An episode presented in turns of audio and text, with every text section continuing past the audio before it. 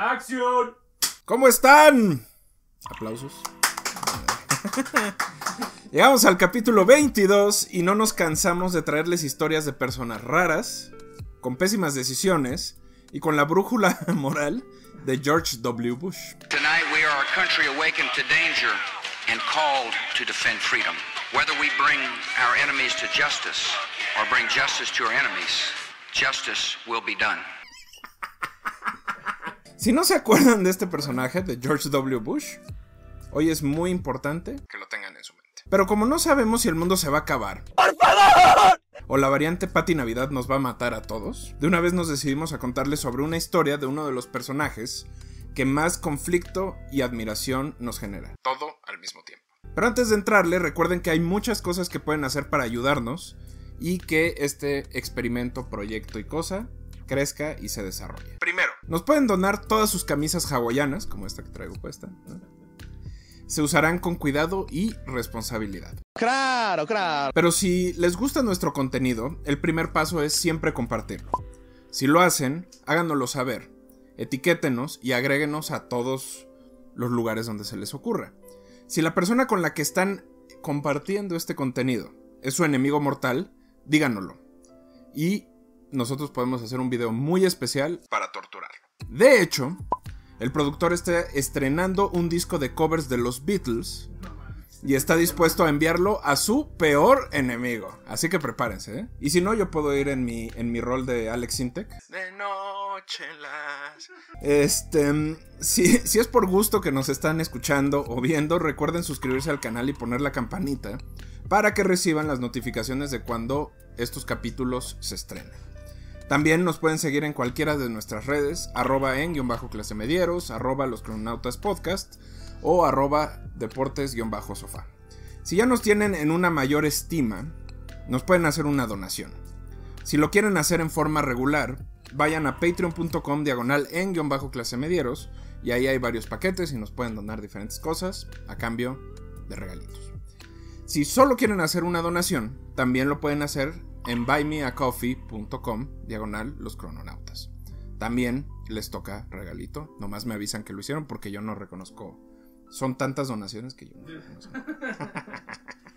Así, después de mendigarles, como el Partido Verde mendiga en la, verda, en la veda electoral, no en la verga, en la veda. Es una aclaración muy importante. Les cuento que mientras escribo este guion, estoy escuchando el The Monster Who Hate Pennsylvania de Damien Jurado, que es un músico de Pensilvania, evidentemente, que hace cosas bastante interesantes. Y también estaba escuchando el House Demo 84 de Bam Bam. Si no han visto el último Chrono Nugget, el Chrono Nugget 10, donde platicamos de la ex, eh, ex porque ya se nos fue, este, porque está más muerta que mi vida sexual, la ex eh, vocalista de Bam Bam, vayan y échenle un ojo, es bastante, bastante divertido. Pero volviendo al personaje de esta semana, debemos tomar distancia de nuestro fandom. Y por debemos me refiero a mí, porque yo soy el único idiota que se hizo un tatuaje de esa persona en el pecho.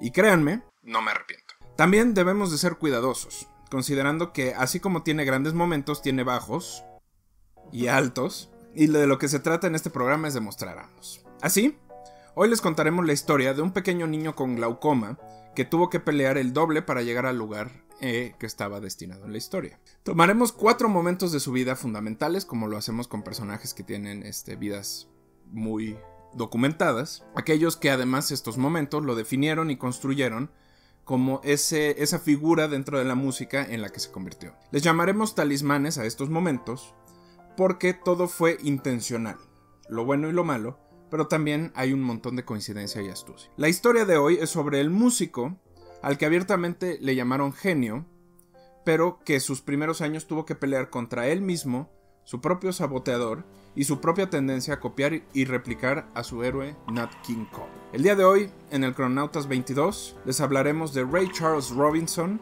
mejor conocido como Ray Charles. Por cierto, si no saben quién es Ray Charles, vayan a ver La Niñera de Fran Drescher y acuérdense del novio de la abuela Jetta. Así que dediquémosle un aplauso al novio de la abuela Jetta.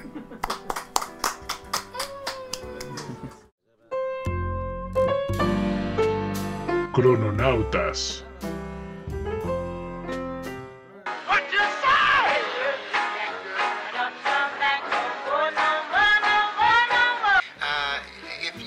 Stop smoking, you can quit smoking if you want to. But you, you have to first make up your mind. You going blind. The doctor's saying nothing they can do, so we gotta do it ourselves.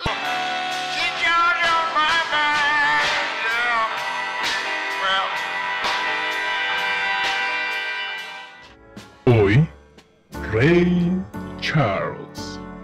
Hit the road, Jack. Don't you come back no more, no more, no more, no more. Capítulo 1. La ceguera y la maternidad.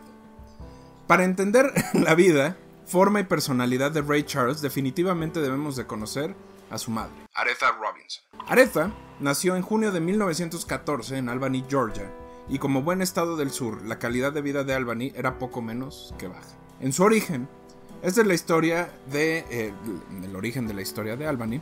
Es la, historia de Nelson Thift, un empresario, bebé noruego, que llegó a la región después de que los grupos nativos americanos fueron desplazados. Albany se funda alrededor del río Flint, nombrado así por lo que en ese río se encontraba que era un tipo de cuarzo llamado zoratanesca, que los habitantes utilizaban para crear fuego, eh, hacer bases para, para herramientas y sobre todo filos o piedras. Pero volviendo a la historia de Aretha, hay otro elemento que se debe de considerar. Al rastrear a sus antepasados, algunas fuentes señalan que su padre era Isaac Henry Williams, pero que su madre no se sabe bien a bien quién era. Hay dos opciones, señalan a dos mujeres las fuentes, Hattie Watts y Lucy Lee Williams. Prepárense, porque aquí se asoma el primer chismecito del día. Ambas fueron parejas de Easy, pero la que se asume fue su madre biológica fue Hattie Watts. La razón de esto son las fechas. En 1914 se supone que Isaac estaba oficialmente casado con Hattie. Sin embargo, la misma madre de Charles aseguraría que, aseguraría que su madre era Lucy, quien en realidad la cuidó en sus primeros años. Más allá de si esto es real o no, lo que sí se sabe es que Hattie estuvo casada cinco veces y tuvo cerca de 17 hijos. Oh my God! Mientras que Lucy solo tuvo dos. La posibilidad de que los hijos de la, primer, de la primera con Easy se quedaran con él es baja pero no imposible. Pensando en que de esta forma Aretha solo vio a su mamá, Lucy, como su única figura real. Pero aquí no acaba la cosa. Cuando Aretha cumple 14 años, queda huérfana.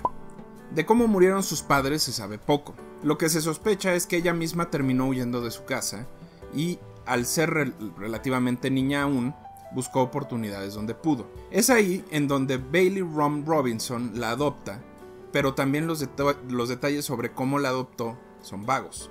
De entrada, Bailey era solo 10 años mayor que Aretha, o sea, tenía entre 23 y 24 años, y estaba casado con una mujer de nombre Mary Jane, que eventualmente perdió a su primer hijo. Adoptar a personas en situación de calle era algo común en Albany y en la época, aunque la mayoría de los casos se hacía pensando en tener una mano de obra como barata y cautiva, eh, la realidad es que también había una verdadera intención de la familia por ayudarla, lo cual incentivó la llegada de Aretha a la casa de los Robinson, tanto que de hecho cambió su nombre de Williams a Robinson.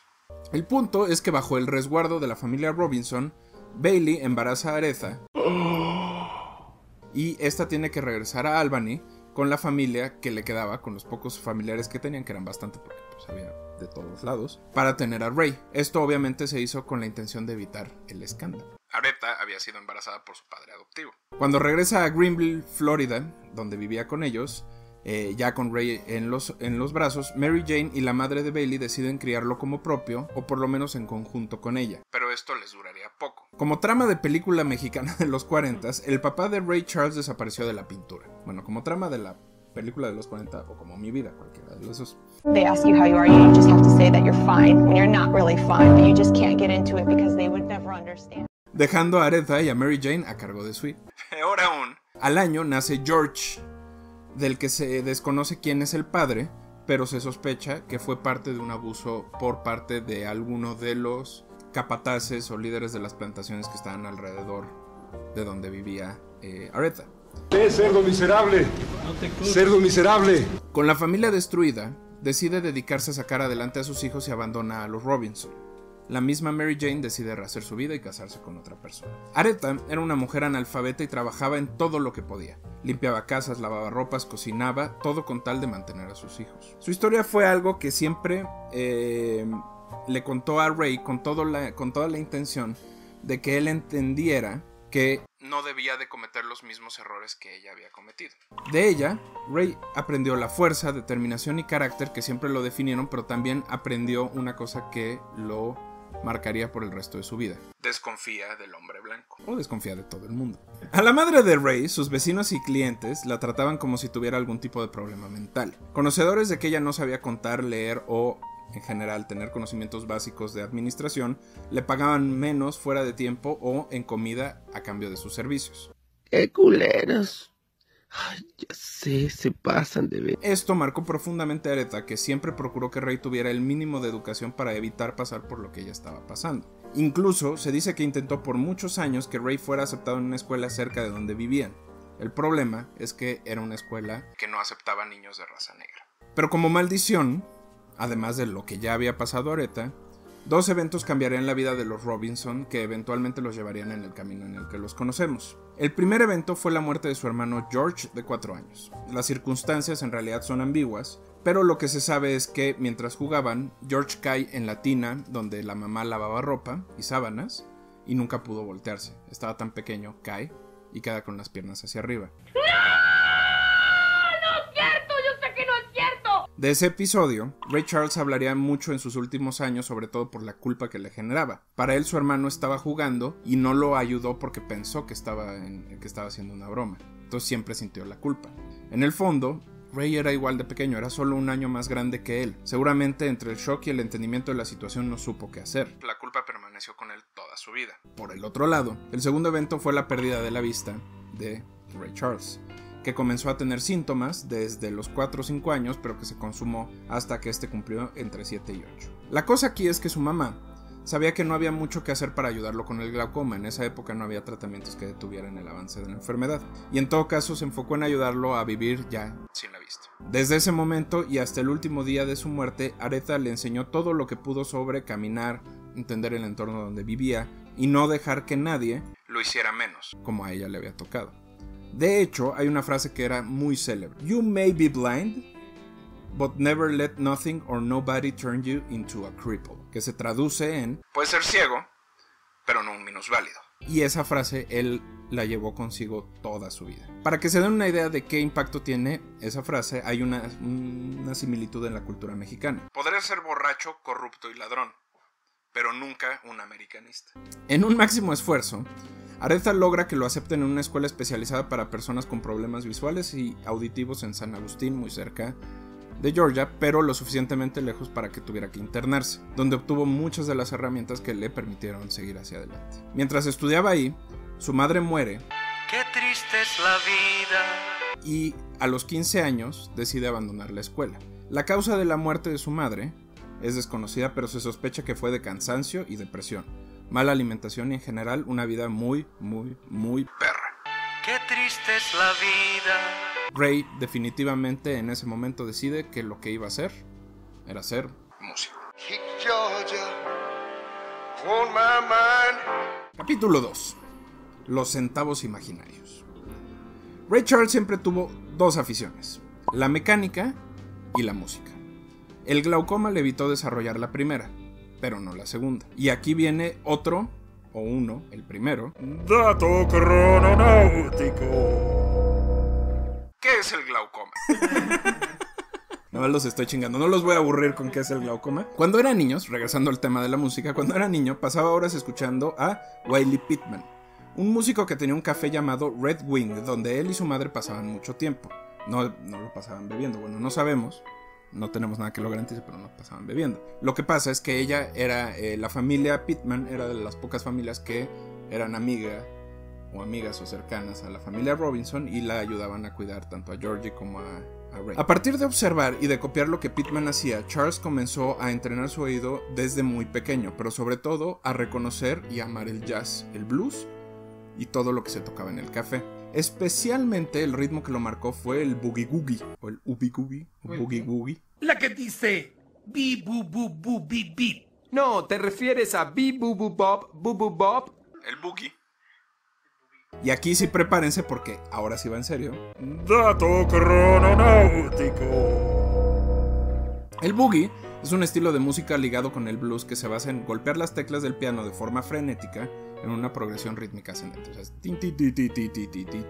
o sea siempre es la siguiente nota en términos de, de, Pero tiene que estar golpeado. O sea, es un piano golpeado. Esto no es...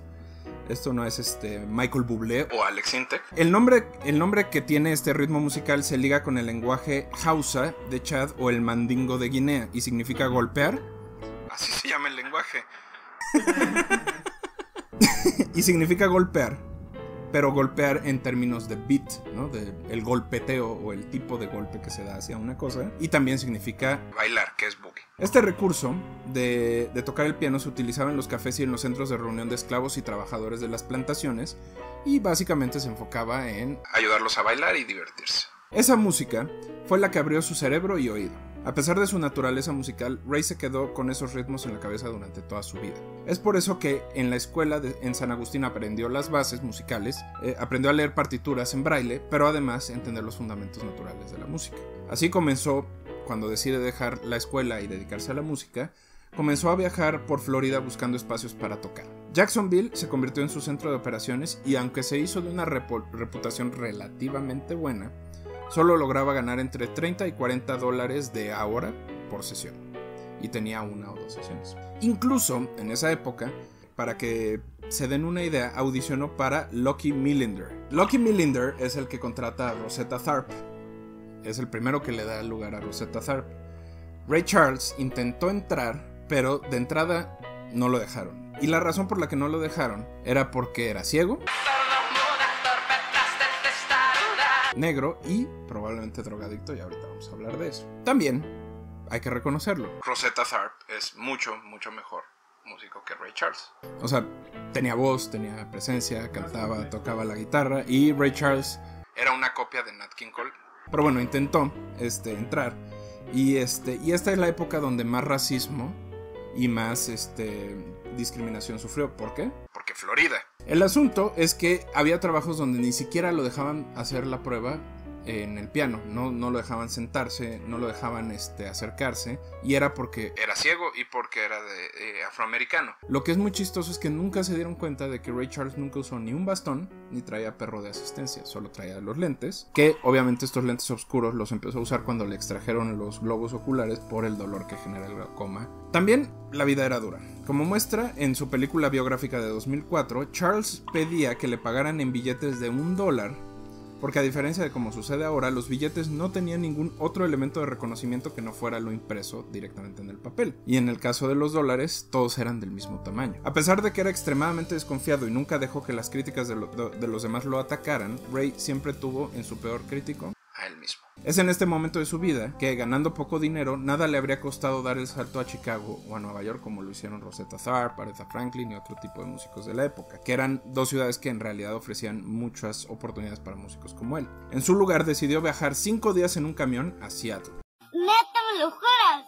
bajo la premisa de que era una ciudad más grande donde las radiodifusoras transmitían música que a él le gustaba y que tendría mayor posibilidad de colocar un sencillo ahí. Aquí es donde comienza la otra batalla, la batalla interna, la de la identidad. Charles había intentado por todas las formas desarrollar su propio estilo, pero ese estilo poco o nada le gustaba a la gente. Sin embargo, cuando cantaba como uno de sus héroes, Nat King Cole, la cosa cambiaba. Pertenecer a otras bandas o tocar él mismo como King le daba de comer, pero de- por dentro se sentía como que la cosa no estaba funcionando. Es aquí donde trabajando en el Elks Club conoció a uno de los músicos y productores más influyentes en su carrera, el trompetista Quincy Jones. Si no saben quién es Quincy Jones, no se preocupen, solo pongan en YouTube We Are the World 1985 y van a ver que el que está dirigiendo la orquesta y el que ayudó a Michael Jackson a componer esa canción es Quincy Jones. Si no les, este, si no les gusta esa, esa porque se sienten como agredidos por el hambre en África, pueden poner em,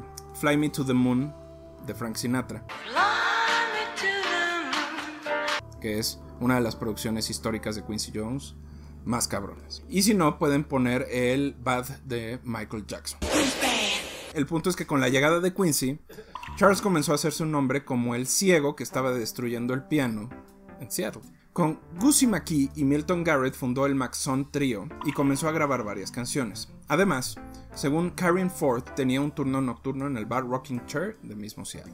Aunque no se puede considerar como su momento de mayor genialidad, estos años representan el, el, que, el momento en el que comenzó a cuestionarse su propio estilo y que y a reconocer que en realidad estaba copiando a los demás. También le representó su primer contrato discográfico y un par de éxitos. Es en aquella época que aún dudoso decide mudarse a Los Ángeles, otra ciudad que en el momento tenía ciertas oportunidades, pero no era necesariamente la oportunidad para ver si tenía mejores resultados. En Los Ángeles la cosa cambió un poco y con Swing Time Records comienza a producir canciones por su cuenta y tiene un par de top tens.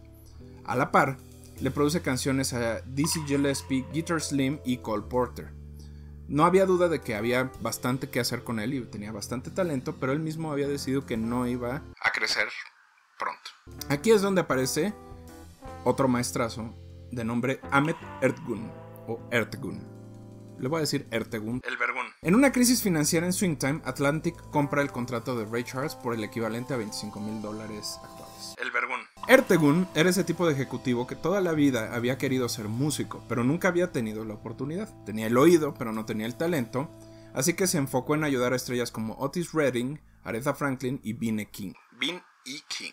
Pero también es culpable de promover a Led Zeppelin, Crosby, Stills Nash y ayudó a los Stones a fundar su propia disquera. De hecho, Dato curioso, no crononáutico, Ertegun fue accionista del New York Cosmos, equipo de la liga gringa de fútbol de esa época de los 70s, y fue el encargado de negociar con Pelé y Franz Beckenbauer que fueran al equipo. Para que vean, era, era un buen negociante. Irónicamente, murió después de un golpe en un concierto de los Stones. Y el único momento eh, hasta ahora en el que Led Zeppelin se ha vuelto a reunir para tocar es en el concierto que fue de tributo para Ahmet Erdogan. Entonces, así de importante y así de chingón es ese güey. Pero volviendo a Charles, porque este no es un, crononautas de Erdogan, la llegada de Ahmed le dio un nuevo potencial. Por primera vez negoció ganar 30 centavos por cada disco, contrato que evidentemente muy pocos artistas tenían en aquella época a principios de los 50. Luego llegaría el dólar por disco vendido, pero eso sucedió cuando ABC Records lo contrató años después. De esa época de Atlantic Records vienen canciones como I've Got a Woman eh, y la célebre Mess Around, que es un boogie, ubi boogie, boogie boogie. Eh, como lo muestran diversas biografías y su película, la construcción de esta canción es en realidad la mezcla entre Earth Gun y su conocimiento sobre este tipo de música. De hecho, se dice que la familia de Earth Gun trató de demandar a Ray Charles por esta canción porque aseguran que el 50% de la autoría era de su papá. Lo que hizo su papá fue poner la letra y el, un poco como la tónica, pero el que construyó toda la canción fue Richards. Al final, no le dieron nada. Esta canción, Mess Around, es uno de los, eh, digamos, momentos o elementos más importantes de su carrera, porque fue cuando se permitió definitivamente romper con lo que hacía antes y empezarse a, concentrar en lo que le gustaba y crear sus propios conceptos. Y aquí es donde nacen las Raylets y una banda ya que era más bien una orquesta. A partir de aquí, Charles no descansaría hasta mezclar y pastichear estilo Dua Lipa todo lo que se le ponía enfrente. Esperemos estén disfrutando este Cronautas 22 sobre Ray Charles. Les recordamos que pueden encontrarnos en Instagram como los Cronautas Podcast, en guion bajo clase medieros, Ternera Junior y don guion bajo nadie guion bajo reco. Veamos qué alquimia y talismanes nos preparó el productor y regresamos. Intermedio clase mediero. Maestro, ¿quiere usted hacer una prueba de sonido, por favor? Una pollo chica pica pollerica cama torta y bocarica batnicis polchix pix pollerix cama torta y bocarica. ¿Es francés, maestro? Fin del intermedio.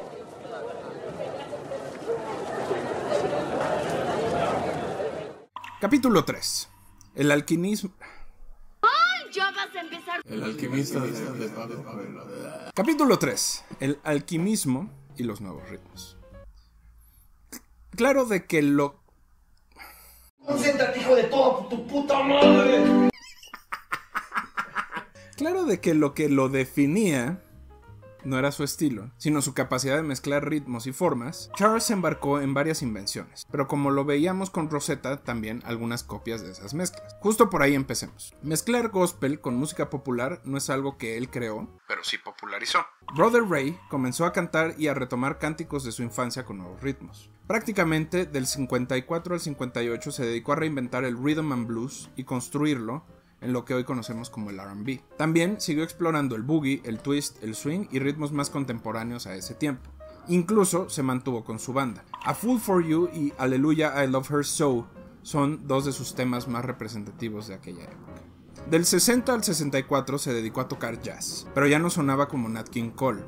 Había desarrollado su propia voz y vena. Hit the Road Jack, hecho con un Wurlitzer, y Unchain My Heart fueron sus canciones más representativas de aquella época. También compuso eh, Georgia on My Mind, una canción que tenía además eh, de implicaciones musicales un simbolismo político muy fuerte. Según Neil Brim... You need to stop. This, this is, is not okay. This needs to stop now. Según Neil Brennan, conductor de This Graceland, Ray Charles no tenía problema con las audiencias segregadas, siempre y cuando los boletos de adelante se vendieran a personas afroamericanas. Otras fuentes señalan que en realidad no estaba tan consciente o preocupado debido a que él mismo había sido parte de esa segregación toda su vida, y al igual que muchos de sus contemporáneos no podía ni usar los baños de los lugares donde él era la atracción central. El punto es que un día decidió hacer caso a los reclamos de mucha gente a su alrededor, el mismo Quincy Jones, por ejemplo, las protestas estudiantiles afuera de sus conciertos, y decidió abandonar un concierto por considerar que no era respetuoso con la comunidad afroamericana de Georgia. El problema es que el empresario era un amigo cercano del entonces gobernador, y a partir de esa fecha y hasta que el mismo estado le pidió disculpas, Ray no volvió a tocar en su natal Georgia. De hecho, estaba prohibido. Pero regresando a la alquimia, uno de los movimientos más inesperados de su carrera, Ray Charles decide grabar Modern Sounds in Country Music, un disco tributo a la música country que tradicionalmente pertenecía a públicos blancos y racistas. Ambos, ambos volúmenes del disco, eh, más el country and western meets RB, lo catapultaron a fama internacional. Es en esta época que coberea a la banda favorita del productor, los Beatles. Especialmente a eh, dos canciones de eh, Paul McCartney, Eleanor Rigby y Jester. También produce el A Message for the People, un intento por llevar su acción política a un nuevo rol, un gusto que no le duró mucho. A partir de ahí, todo fue hacia abajo. Ray era un músico desgastado, y el rock un poco más duro y el disco o la música disco se apoderaron de la música. También él estaba pasando por lo que se podría llamar un mal momento, aunque llevaba en ese mal momento desde los 16 años. Capítulo 4 el poder en las venas. Charles fue activo políticamente, pero muchas veces fue considerado como incongruente. Dicha incongruencia era señalada cada vez que se le veía con un político como Richard Nixon, pero todo tiene una razón. Charles era consciente de su condición como minoría, pero era más consciente de lo importante que podía ser tener un amigo poderoso, alguien que lo ayudara a salir en caso de que se encontrara en pedos, y vaya que se encontró varias veces en ellos. Desde los 16 años, Ray Charles le entró a todo, y cuando digo todo es todo. La desaparición de su mamá como figura preponderante en su vida fue el detonador, pero el camino es mucho más complicado que eso. Sobre por qué consumía drogas, Charles daría muchas razones. Sobre la marihuana, diría que lo hacía porque había escuchado de otros músicos que le ayudaban la creatividad. Sobre la heroína no diría nada, solo que ese era el método en el que los jazzistas funcionaban en esa época, lo cual es cierto. De hecho, la heroína, la morfina y la cocaína en aquellas épocas eran de uso bastante, bastante regular. Algunos biógrafos señalan que en realidad ambos fueron el resultado de su problema de ansiedad causado por los traumas de niño, más la pérdida de la vista. Otros biógrafos señalan que era algo más sencillo, simplemente le gustaba y sin mucha conciencia terminó enganchado con ellos. Pero antes de hablar sobre las consecuencias es importante mencionar que era raro o casi imposible que Charles sufriera una sobredosis. Por lo menos no hay registros de que haya terminado en un hospital como célebres personajazos como Nicky Six, este, Kurt Cobain. La razón de esto es que en el fondo, aun cuando era muy adicto, era consciente de su grado y nivel.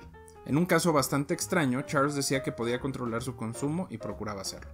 Lo que en realidad nos muestra que era neurótico. No hay otra justificación.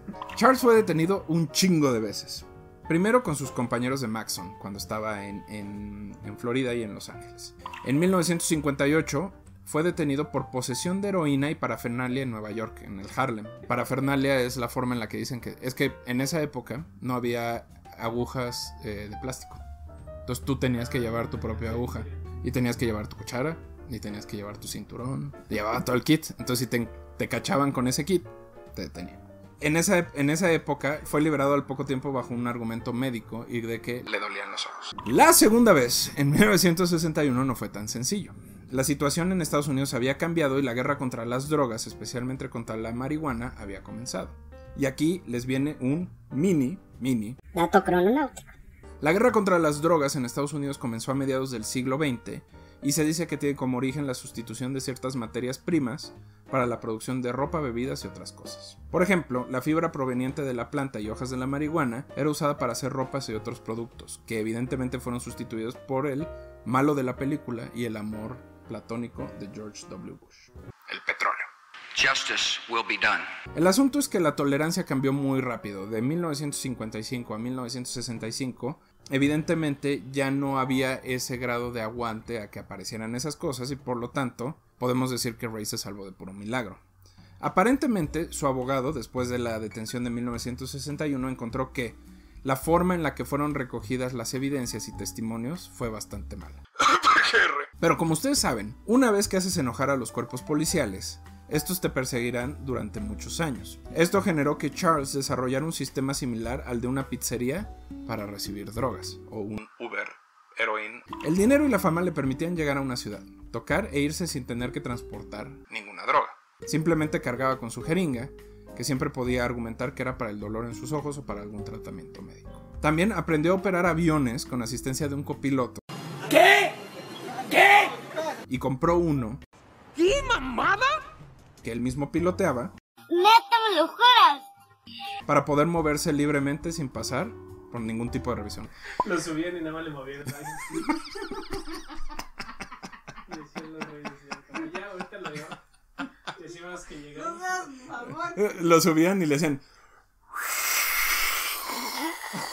O lo subían al coche, y le ponían. Creían que. El punto.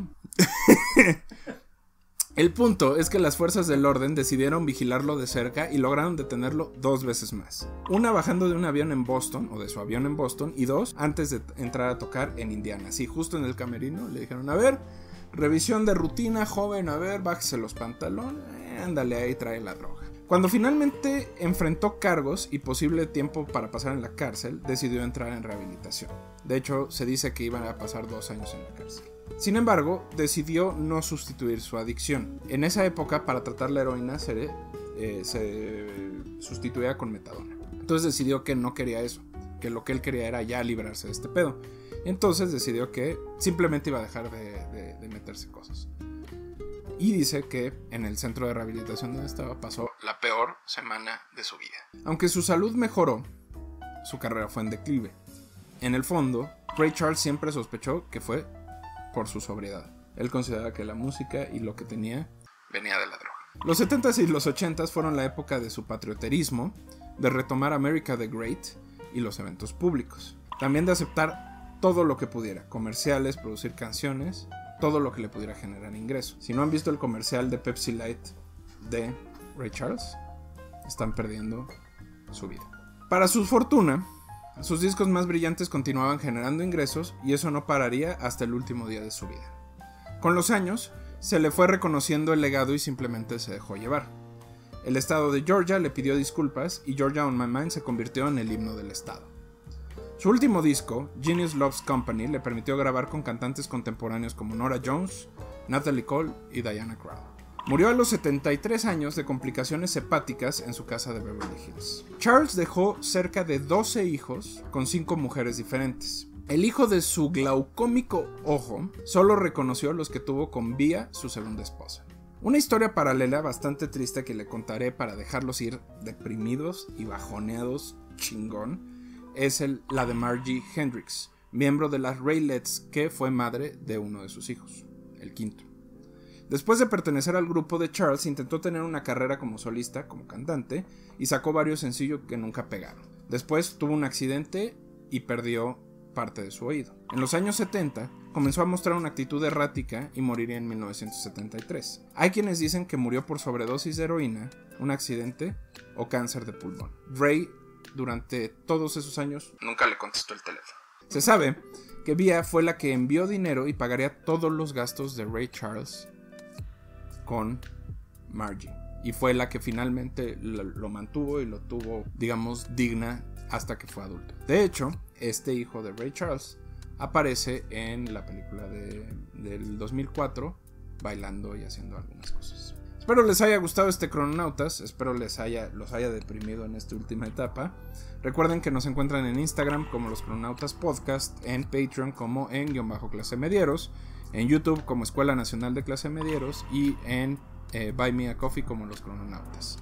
Los queremos harto, pasen buena semana.